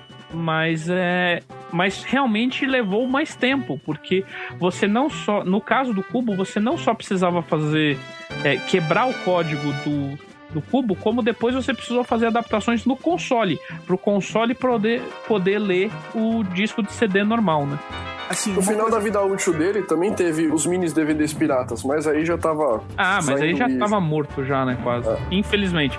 Pra quem não, para quem não se lembra ou nunca viu, o GameCube parece um fogãozinho da Barbie, você olhando ele pra, de frente, entendeu? Mas é um puta videogame quatro da bocas. geração dele, da geração dele, o videogame mais potente de todos e tinham jogos absurdamente foda. Cara, assim, uma dos potenciais, assim, uma das grandes forças da Nintendo, e ela sempre teve consciência disso, são as franquias, né?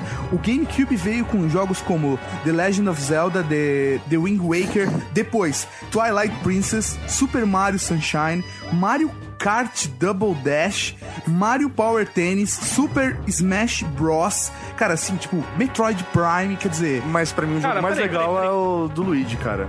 Então eu ia falar isso, cara. Parece que só eu e o Rafael gosta do Luigi, do Luigi's Luigi's Mansion, Mansion. cara, mano. é o jogo mais gosto legal. É um jogo eu gosto animal. também. E apesar de, de acho que vou levar pedrada agora, eu vou falar um negócio. O pior jogo do Mario pra mim é o Sunshine. Não vai levar pedrada, não. Não, não é não. Porque Mas eu, eu vou me explicar, eu não assim. eu concordo que o Sunshine não é tão bom contra os outros, mas o pior jogo do Mario é o Mario 2. Eu, não, eu, vou, eu só vou me explicar. Eu gosto até do Mario 2, mas assim, Nossa senhora. Mario Sunshine é, parece assim: vamos fazer um jogo de uma faxineira e vamos colocar o Mario lá pra lavar as coisas, porque. Não tem nada a ver. Pô, ele fica lavando bicho encardido, e lavando parede. e- Pô, vai pra puta que pariu aquele Flood. Quem inventou aquilo lá, cara? Pra mim, pra mim não tem nexo. Vemos a revolta. Ganhei, ganhou. ar- Não, argumento vencido, beleza. Chupa essa, Fred. Não, pra mim também, o melhor controle que foi lançado até hoje é do GameCube. O que melhor se encaixa é esse lance de deixar é, cada botão de um formato para os leigos talvez não se confundirem ou ficar mais fácil de acessar. Pra mim, sem dúvida, foi o controle mais genial. Até pela teve até posição do analógico também, né, Dani? Sim, sim. E, eu- e teve participação direta do, do mestre Miyamoto, né? Puta, disso eu não sabia, cara. É, quase todos os, os controles, pra não dizer todos, eu não tenho certeza, teve participação direta dele. Que o, o japonês, além de tudo, ainda é formado em desenho industrial e deve manjar pouco disso. É, eu- o Miyamoto sempre foi famoso por entender que a coisa mais importante era a experiência do jogador. Então, a, a interface do jogador com o videogame foi era o controle. Então, ele achava extremamente importante que aquilo fosse natural, que o jogador não precisasse olhar para o controle, que ele somente com o tato pudesse Fosse uma extensão do, do próprio corpo. Exatamente, Sim. eu sou uma extensão do próprio corpo. O tato. É. Próximo.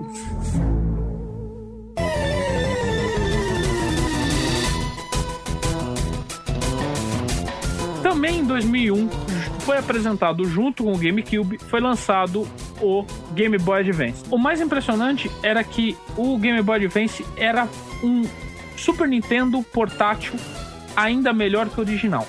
Então, ele tem características mais fortes dele. Primeiro que o formato dele era um pouco diferente. Ele tinha um formato muito parecido com os Game Watches antigos. Então, os botões, tanto o, o direcional em cruz como os botões de comando A e B, eram do lado da tela e não embaixo da tela como era o Game Boy Color. Tá? Então, inclusive, ficava melhor de você jogar, na minha opinião. Ele foi o primeiro a ter tela widescreen. Ele se encaixava perfeitamente na mão. O peso dele, a posição dos botões, ele não, de maneira nenhuma, você ficava é, torto jogando. Então, ergonomicamente falando, ele era excelente. E assim, cara, a Nintendo é, começou a partir desse momento a investir muito mais também nesses, nos consoles. A gente teve muito mais lançamentos de consoles portáteis do que de mesa. Logo depois disso, cara, a gente teve o Game Boy Advance DSP, que mudou um pouco o formato dele, veio um pouco mais perto do Nintendo DS. E o Game Boy Advance, ele lembra... O SP lembra mais o modelo antigo do Game Boy também. Não que o DS. o É SP, verdade, cara. É, o SP ele foi feito muito parecido com o Game Boy Color, porque a galera tava, não se adaptou muito bem ao formato novo, apesar de eu achar que ele é muito superior ao formato antigo. Então aí acho que entrou uma nova, uma nova linha, que foi o DS. Você acha, vocês acham legal essa mudança do Game Boy pro Nintendo DS? Isso foi importante pra história ou por que isso ocorreu? É verdade. É, Só fazer um parênteses então, eu lembro quando lançou o Nintendo DS, a Nintendo falou que não tinha descontinuado o Game Boy, que o Nintendo DS é, ia lançar o DS, mas não tinha morrido o Game Boy, como se vamos lançar, se der certo continua, senão a gente volta com o Game Boy 2.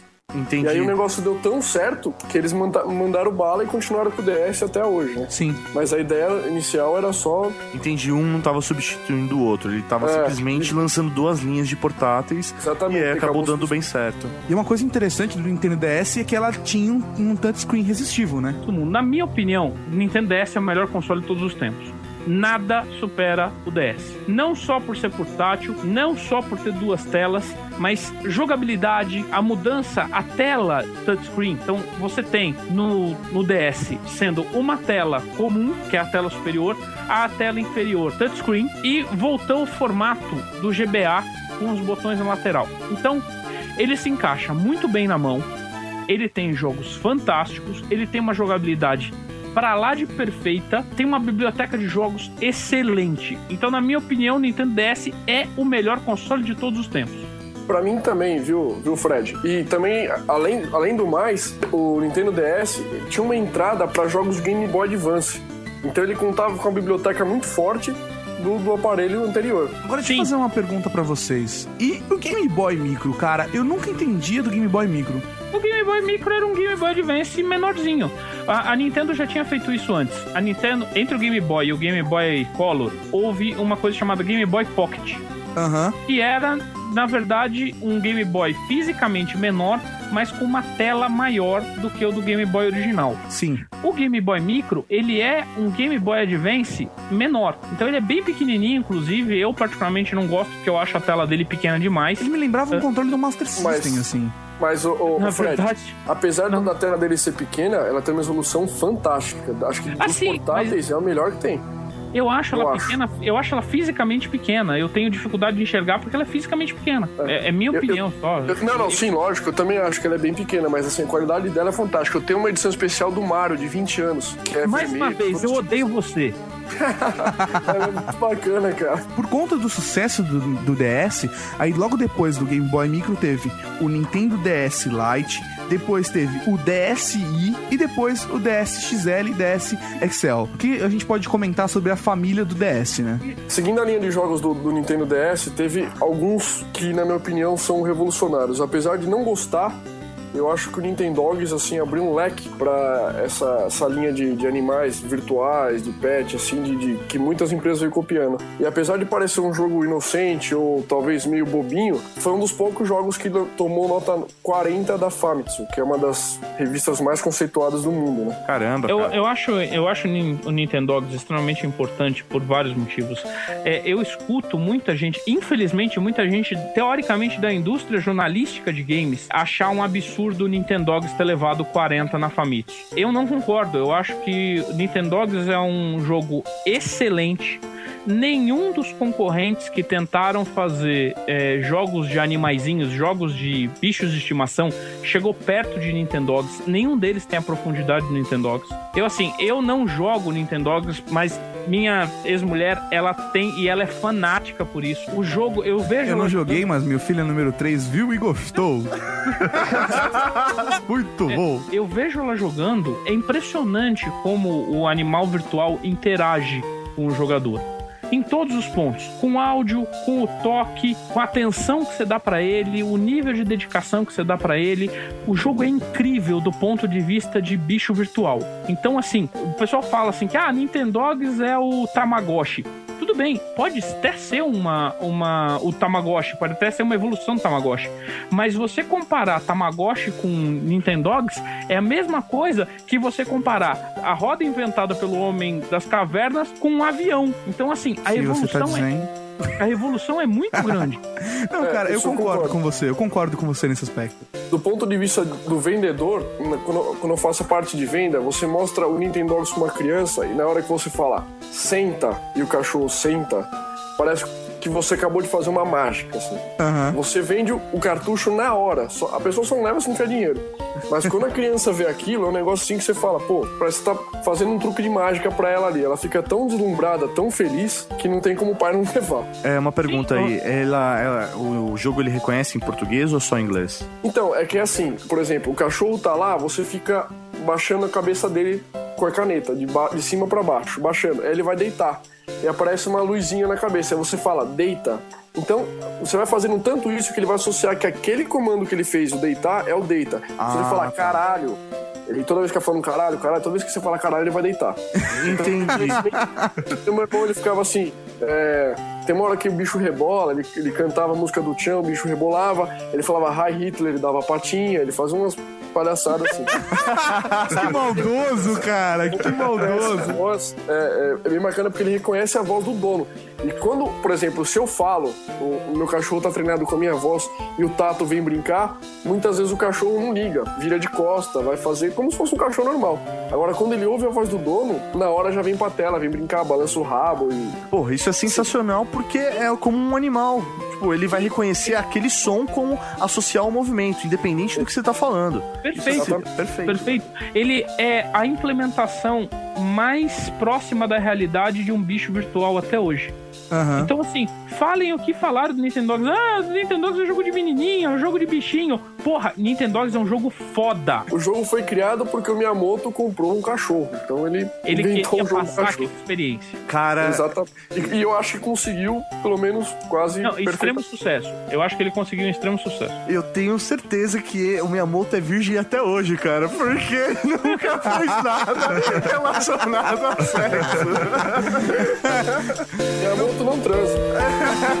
Que sacanagem. Não fala isso,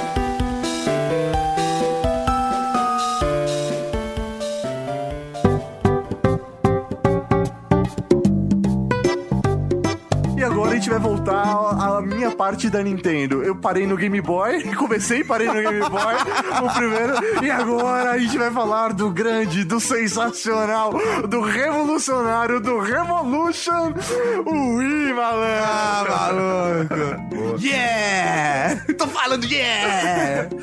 só gostaria de deixar aqui meu protesto oficial gravado que tirar o nome Revolution foi uma merda do caralho. O Fred era um grande fã, cara, do nome Revolution. Mas a, a sacada do nome Wii, pra mim, foi genial. Pra Sim, mim eu gosto é muito genial. do Revolution. Mas esse negócio de Wii, qualquer pessoa consegue falar, é, é genial. Porque assim, você fala aqui no Brasil Revolution, no Japão Revolution, no outro fala tal coisa. E o nome do, do videogame, cada parte do mundo fica de um jeito. Sim, e, cara? e o Wii também traz um conceito que é muito forte do console, que é o grupo de pessoas jogando. O Wii Mas- não é um console individual. O Wii, ele traz, assim, a Nintendo sempre teve esse conceito. Só que o, o Wii, na minha opinião, é o console com maior sucesso na condição de trazer gente pra frente do, do- do- da televisão e juntar um grande grupo de pessoas pra jogar. O Wii, então, ele realmente proporcionou o grupo de pessoas e não só amigos, a família. Exatamente, tudo, cara. cara. O Wii apresentou os games pra, tipo, gente de idade, pra pais, assim, pra, pra gente que às vezes nem tinha interesse no Wii, cara. Que nem tinha interesse em videogame. É isso aí. E o que, que a Nintendo fez? Ela, ela foi muito inteligente nessa parte, pensando: o mercado, quantas pessoas do mercado são gamers e quantas pessoas não são. Com certeza ela viu que a fatia maior do bolo da- da- dos potenciais compradores eram os não gamers. Sim. E partiu pra essa área, que foi assim uma ideia genial. É, cara, assim, o meu TCC da faculdade foi sobre o Nintendo Wii, cara. E Eu, eu assisti. o, o o Mal também, o Rafa também, né? assim, cara, eu particularmente tenho uma paixão muito grande por esse console, porque, na minha opinião, não é só trazer as pessoas na frente do videogame. Ele tem uma facilidade de se jogar. Tudo bem que os hardcores, os, gamers hardcores, às vezes vão se incomodar com algumas características de movimento, mas o movimento facilitou demais o jogo. Pra você jogar, por exemplo, um Wii Sports, jogar um tênis, você não precisa pensar nada, cara. É apertar o A várias vezes, apertar A e B junto pra você reconhecer que tá jogando e chacoalhar o controle. Quer dizer, qualquer um pode jogar, cara. Isso É, pra mim é um. só- um cara que é maneta que não, mas a gente não tá entrando nesse ponto. Na verdade, Não, o cara maneta com maneta, ele, ele pode jogar a maioria dos jogos, a não ser que ele não tiver nenhuma das duas mãos.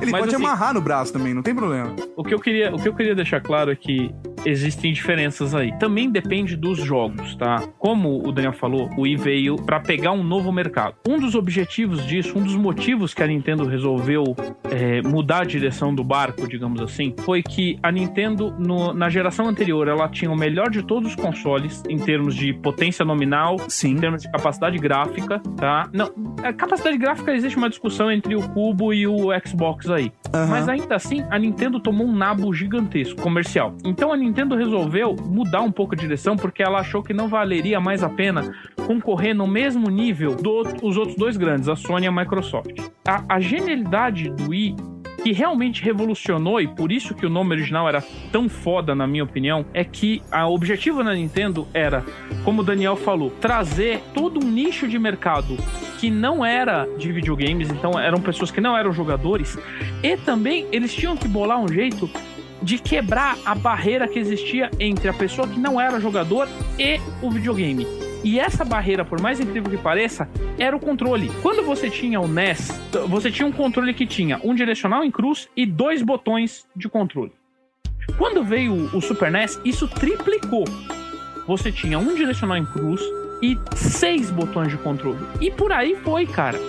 Se vocês pegarem o controle do PlayStation ou o controle do Xbox 360, vocês vão ver que esse desgraçado desse São controle, mais de 14 botões. ele tem 14 botões. Sim. Então, quer dizer, para uma pessoa que não era jogador, que não, que não evoluiu junto com os videogames, isso era uma barreira quase intransponível. Pra gente pode parecer estranho, mas se vocês pegarem uma pessoa que nunca jogou videogame e colocar um controle na mão dela, ela se perde completamente. É ela passa mais tempo olhando pro controle do que olhando pra tela.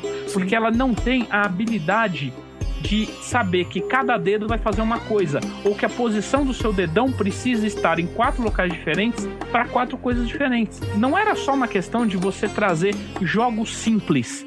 Você precisava trazer uma jogabilidade simples. E aí o Wii É, proporcionou isso Exatamente, seus cara. Até por uma estratégia de marketing. A, a- a maior revolução foi o mercado, foi o target que eles decidiram atingir.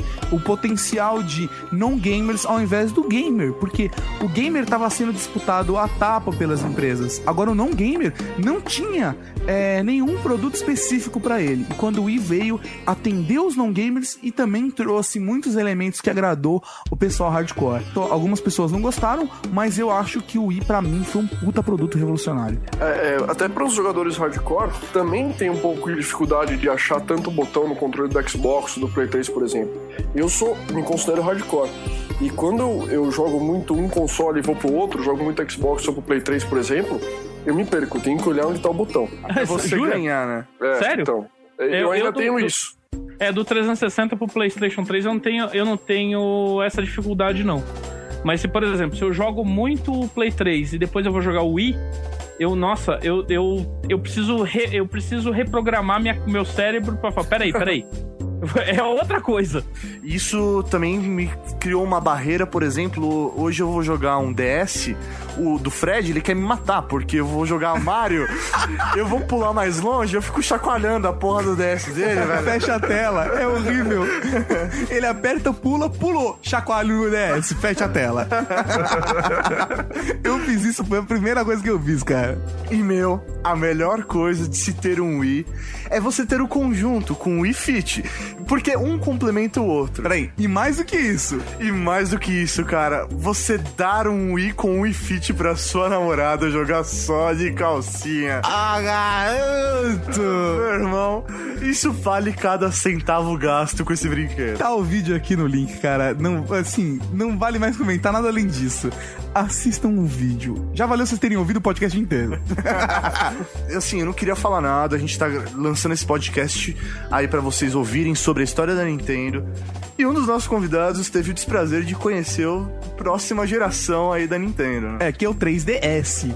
Você pode falar alguma coisa pra gente do 3DS, Dani? É, infelizmente eu não posso falar nada. Não, brincadeira. Agora falando sério, o 3DS assim é, é um puta console. Ele, o 3D funciona. é, ele tem um- um- um- uma parte de realidade aumentada que eles falam, assim que pra mim é o- a sacada do, do aparelho. Aham. É, até agora, assim, você tem, você tem que mexer, por exemplo, você coloca a carta na mesa, você aparece, filma com o DS, ele aparece uma imagem no próprio DS. Por exemplo, quem te viu foi um dragão que você atirando e você rodava em volta da carta. Quem tá de fora vendo fala, tá ficando maluco. Mas a, a- imersão que isso dá no, no próprio aparelho é fantástico, assim. que eu acho que a grande sacada do 3DS, que é o que hoje pra mim é, não me faz comprar, por exemplo, uma televisão 3D, é a porra do óculos, cara. Isso pra mim não é tecnologia. Você, eu já uso óculos, eu tenho que colocar um outro óculos por cima do meu óculos, é extremamente desconfortável. É, o 3D, o 3D do 3DS não exige óculos, né, cara? E eu acho que o 3DS é uma puta resposta animal da Nintendo pro mercado dos telefones, dos smartphones, que também estão trazendo jogos. Tecnologia como a do 3DS, além de trazer uma porrada de franquias que são fantásticas e que eu gostaria de jogar no meu dia a dia, qualquer lugar, ele tem o 3D que vai revolucionar aí os consoles portáteis. Cara, e assim, não importa que vídeo você tenha visto na internet sobre o 3DS, todo vídeo que você for ver, você vai ver só o 2D. Então você não vai ter a percepção do que é o 3D, certo? O Dani, imagino que ele não possa falar pra gente qual foi a experiência dele, porque o 3DS ainda não foi lançado aqui no Brasil, né? Não foi lançado nem nos Estados Unidos. tá em pré-venda lá fora ainda, mas assim, cara, espere pra você colocar a mão nele, porque eu tô louco pra jogar um 3DS. Eu acho que você só vai poder ter realmente falar alguma coisa a partir do momento que você jogar. Aí é o tipo de coisa que você precisa ter na mão. Assim, quem Ver- jogou ver na, com as mãos. Quem jogou na E3, cara, a resposta que eu tive é, lendo em blogs ou o que eu, o que eu li por aí, cara, é que o 3DS te dá uma experiência muito legal, muito nova, cara. Tipo, Show de Pra bola. quem, pra quem até agora não conseguiu entender o que, que é esse tal desse 3D novo, vocês imaginam, tentem imaginar o seguinte: ele forma uma bolha visual na frente do console. Então tem uma área como se você tiver, você com a sua cabeça dentro dessa área pré-definida, você enxerga as coisas como se elas estivessem fora da tela. Não é aquele 3D que você está acostumado com o videogame que os objetos dentro da tela estão tridimensionais. Não, é como se os objetos saíssem da tela e ficassem entre você e a tela. Até porque, assim, n- não necessariamente pode ser uma, uma tecnologia revolucionária essa que a Nintendo está apresentando. Porque é uma tela pequena, então o ângulo de visão da pessoa é Sim. aquele que está segurando realmente o console. Enquanto uma TV de 40 polegadas, você tem um raio de ação muito maior, e aí essa bolha ela vai ser também, consequentemente, muito maior.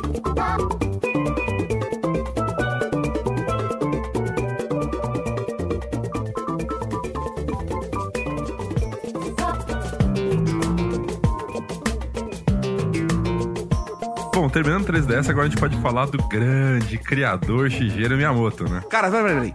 Cara, na boa, velho. Na boa. Ah, Olha o tempo que a gente já tem de podcast. Olha quem é o Miyamoto. Na boa, cara, a gente não vai falar do Miyamoto nesse podcast. Eu vou cortar ele da pauta porque ele merece um podcast só pra ele. Porra, do caralho. isso. foda. Fazer um demorou. podcast só sobre Miyamoto-san. Fechado e a gente podia fazer com a mesma equipe. Daniel tá super tá convidado. Velho. Oh, seria um prazer. Convidado não, convocado. Obrigado. Intimado ao vivo, velho. Ao vivo. Então, vamos fazer o seguinte: vamos encerrar por aqui o podcast, mas a gente continua ele no podcast do Miyamoto, certo? É isso Não aí. será o próximo. Que não, será, o próximo. Não vai ser. Aliás, o próximo podcast, cara, vai ser um negócio muito retardado que a gente Vai ser um né? negócio muito louco, diferente do que a gente já fez. E, pô, curtam aí. Espero que vocês gostem. Deixem seus comentários. Sim, porque assim, até o formato dele é um pouco mais sério, mas é muito interessante e importante. Prestem atenção, fiquem ligados. De vez em quando surge umas piadas também meio zoadas, né? É isso aí. Eu não, eu não quero colocar pilha na galera, não, mas o próximo podcast é o melhor podcast que a gente já fez. Eu não quero colocar pilha, mas toma essa pilha.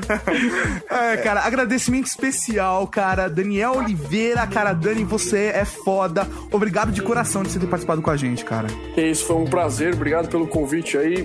Prazer em conhecer o pessoal. Não conhecia, mas espero marcar uma cerveja pra gente tirar esse atraso. Certeza. Foi um Certeza. prazer imenso, assim. Foi muito gostoso o papo. Cara, você quer rolar algum jabá pra você, alguma coisa? Obrigado, valeu, Tato. ok, sem Então, se vocês quiserem ver novamente, ouvir o Daniel, é só que no Year Geeks, viu? Exclusivo. Cara, sério, de coração, velho. É muito feliz mesmo de estar recebendo você aqui.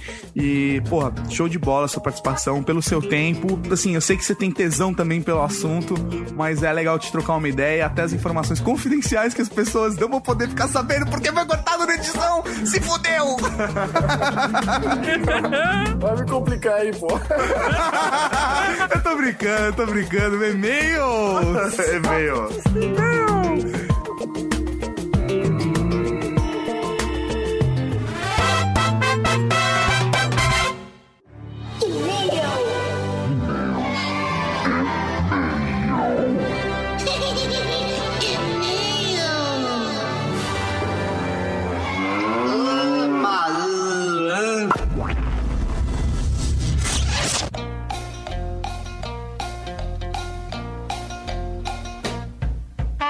É isso aí, mal! Estamos aqui para mais uma leitura de e-mails do Weird Geeks Podcast. Velho, esse mal saiu muito estranho. Tipo, Mal! É isso aí, mal! tipo o personagem da Disney, tá ligado? Ou aquele cara do Globo Repórter. Barraca. Casa.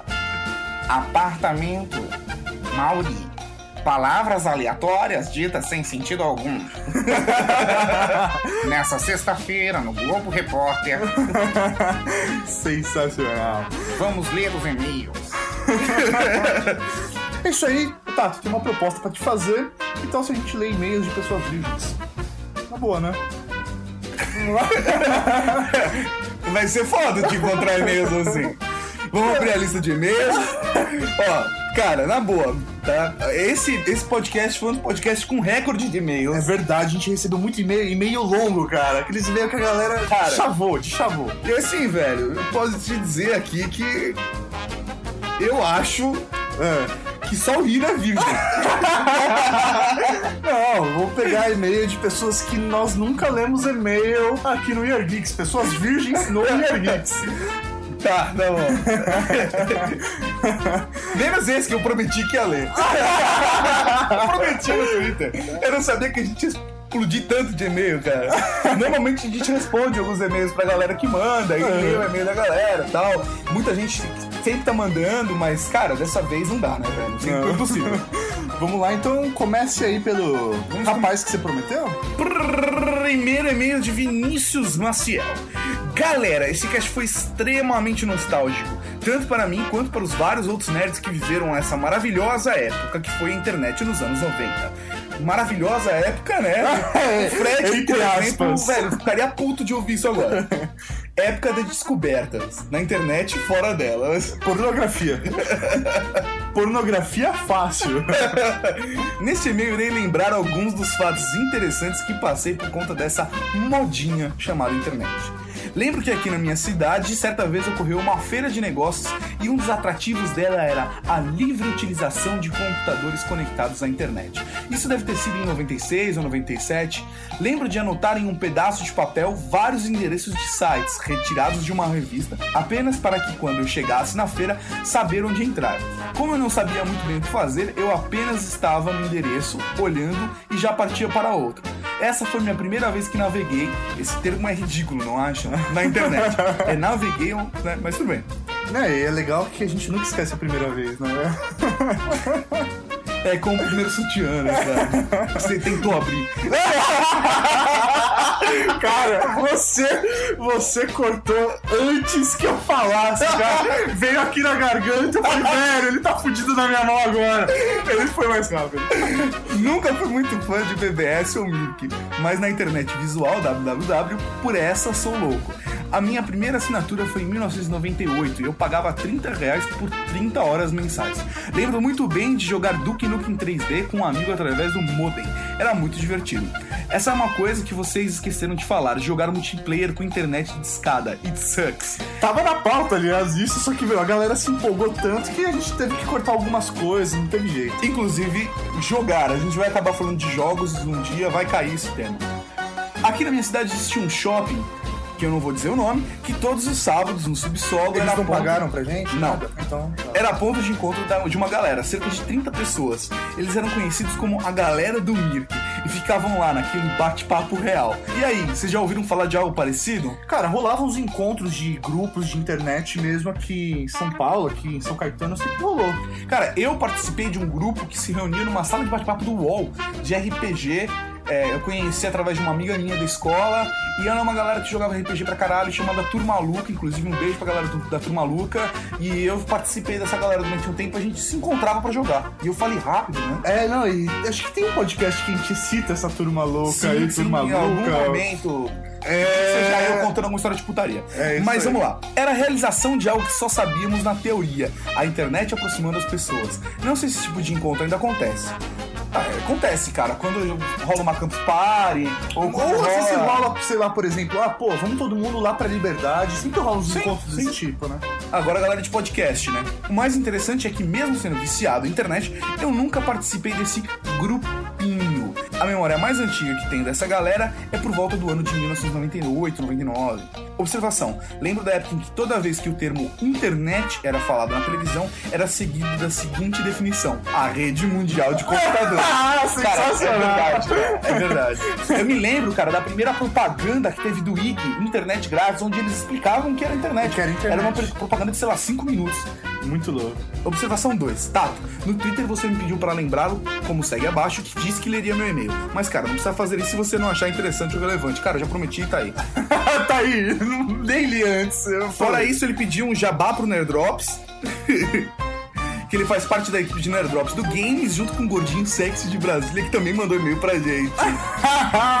E pra finalizar, ele mandou o e-mail dele. Então, um abraço pro Vinícius Maciel, de Volta Redonda, Rio de Janeiro, 29 anos. Cara, valeu pelo seu e-mail. Tá, promessa dita, promessa cumprida, né, velho? Habeas corpus. É. não, detalhe, porque o Tato é escoteiro, por isso que ele leu o e-mail. Porque se não fosse, ele não É, leria. promessa de escoteiro. Uma vez escoteiro, sempre escoteiro. Próximo e-mail, mano. Cara, vai ser uma honra agora ler o e-mail do grande Carlos Vivacqua, velho, maravilha. Vamos lá. Então, vamos falar de internet dos anos 90? Claro, muitas coisas ficaram de fora, mas essa é a função de nós ouvintes. Eu, assim como o Fred, pude ligar com o modem. Não, não, não. Eu, assim como o Fred. é. Não sei, cara. Acho que não dá, velho. Continua, continua. Pude lidar com um modem de 33,600. E se ele pensava de alguma maneira parecida comigo, era assim: não tenho grana por 56k. Uia. e tenho que pegar um quase tão bom.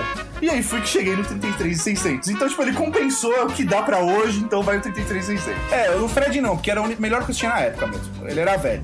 No final dos tempos de escado, lembro-me de meu irmão trazer dos Estados Unidos um modem de 56k. E, velho, mudou tudo. Definindo o tudo, ok, o Napster, ah, o Napster, downloads a 4,5 kbits por segundo. Era uma sensação. Eu nem acreditava que em alguns minutos eu poderia ouvir no meu computador Take On Me do Ahá, velho. Foda, né? e aquele clipe é muito tosco, pula, velho.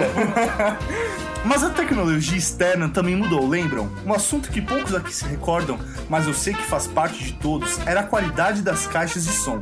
Simplesmente não existia nada bom para ligar nossos computadores nelas. Formato de ovo, brancas, que iriam se tornar encardidas. Cara, bege. e sempre com aquela luz vermelha de power nos cegando.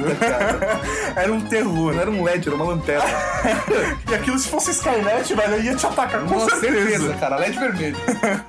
Mas no fim nunca tivemos qualidade nisso até um certo tempo depois. Além disso, o que eu gostava das caixas de som era aumentar o volume do ICQ e fingir que eu batia a máquina de escrever. Sim, para quem não lembra, as teclas pressionadas do programa emitiam um som de máquina de escrever. Foda, velho. Cara, e assim, se você prestar atenção no podcast, eu coloquei esses efeitos durante alguns momentos do podcast. Tá lá, tá lá. E na época, meu pai utilizava uma. Olivete. Que porra é essa? É uma máquina de escrever antiga pra caralho. Porra, velho, desculpa. Sempre se assustava e não entendia, né, velho? Aquela, aquele olho arregalado, o que, que ele tá fazendo, né? Pariu. Diferente do Fred, eu tive um número de seis dígitos. Mentira. Mas igual a ele, fui hackeado e um dia desses vou, vou testar meu antigo número. E ele deixa aí, é o 13764121. Mentira!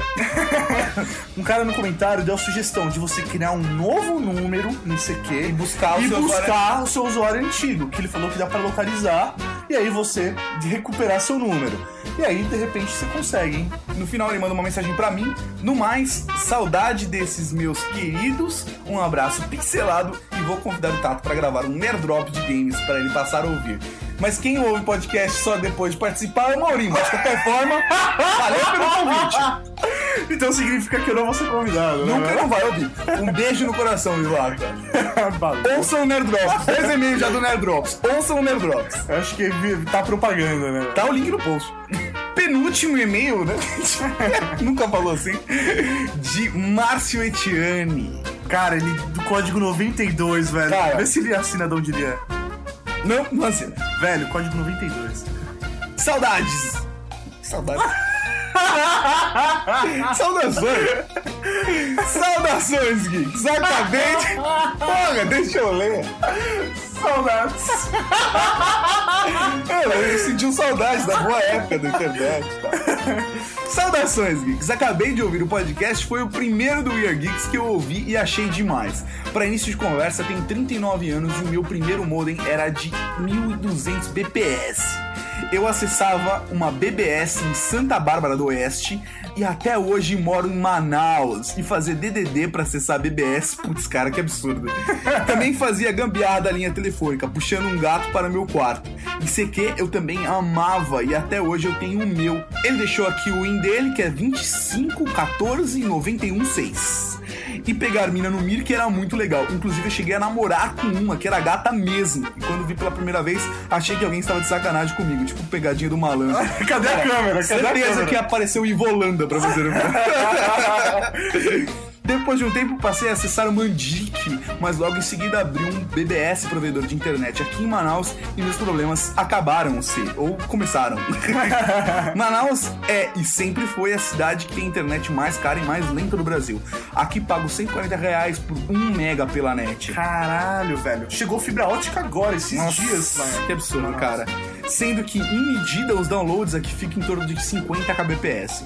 E aí está uma coisa que nunca entendi. Que diabos é essa banda larga que me dá quase a velocidade de uma conexão de escada de um modem de 56k? No Brasil, isso realmente deixa muito a desejar. E isso vai ser um podcast, fiquem tranquilos que isso vai virar um podcast.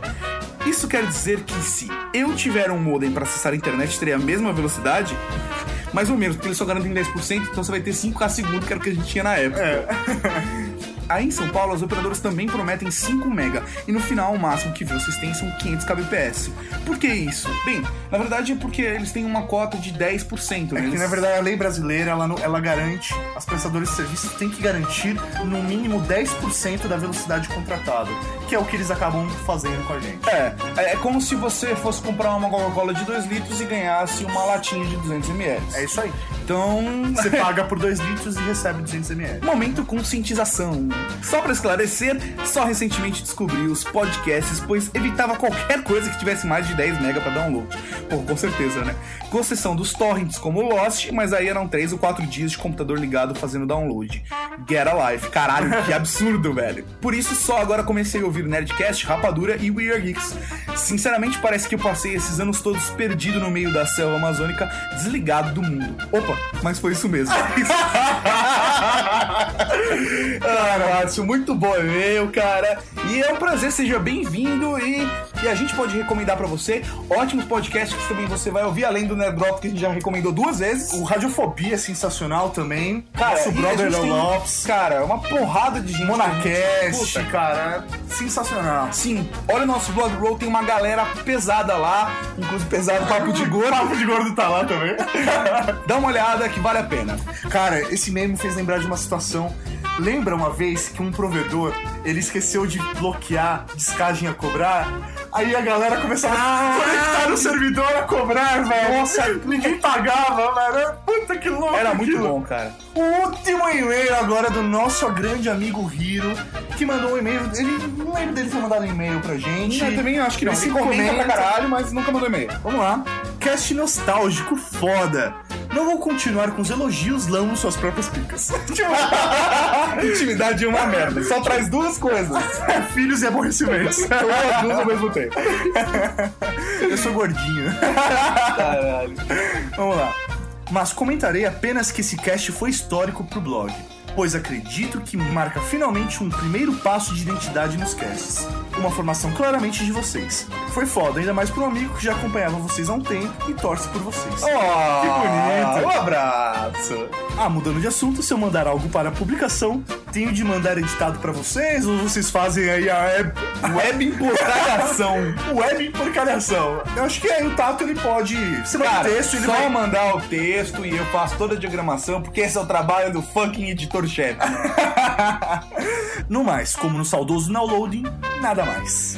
É isso aí, mal. Essas foram nossas leituras de e-mail, até que foi rápido, mas o podcast também tá gigantesco, né? É Isso aí, pessoal. Então, até o próximo podcast que tá foda pra caralho. Vale a pena ouvir. Depois mandem comentários também sobre esse próximo Cara, o podcast. próximo podcast eu tô com medo de lançar, velho, porque vai ser foda. É, vai ser 8 ou 80, né? Pra vocês terem uma edição, o próximo podcast, ele começou a ser editado 20 dias antes da publicação. Ou seja, enquanto a gente estava gravando um podcast, o outro já estava sendo editado. Então, o podcast que vocês estão ouvindo agora foi gravado depois do que vai sair. É foda. Esperamos que vocês gostem do fundo do coração. É isso aí, pessoal. Um forte abraço. Peraí. Como o pessoal faz pra mandar e-mail? Ah! Você manda e-mail para weirdgeeks@weirdgeeks.net ou entra lá em contato no blog, preenche o registrinho e manda que chega na nossa caixa de entrada. Coisa linda de Deus, hein? Dá pra mandar também áudio mensagem, faz tempo que a gente não recebe. É. Não é crime nenhum e quem sabe a pessoa que mandar um áudio não ganha um prêmio. É, não sei, quem sabe? Quem sabe? Não sei. Fora isso, bom carnaval, aproveitem, usem camisinha. É isso aí. Tomem Papel de mãe, né? É. Usem camisinha. E tomem juízo com vodka. É verdade. Sua mãe falou que você não tem juízo, mistura com vodka, tá tudo ótimo. um grande abraço, tchau! Falou, galera. Tchau, tchau.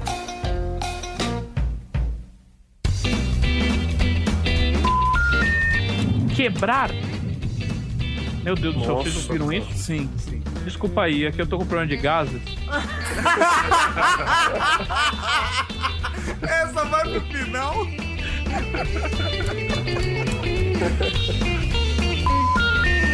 Você acabou de ouvir Weird Geeks.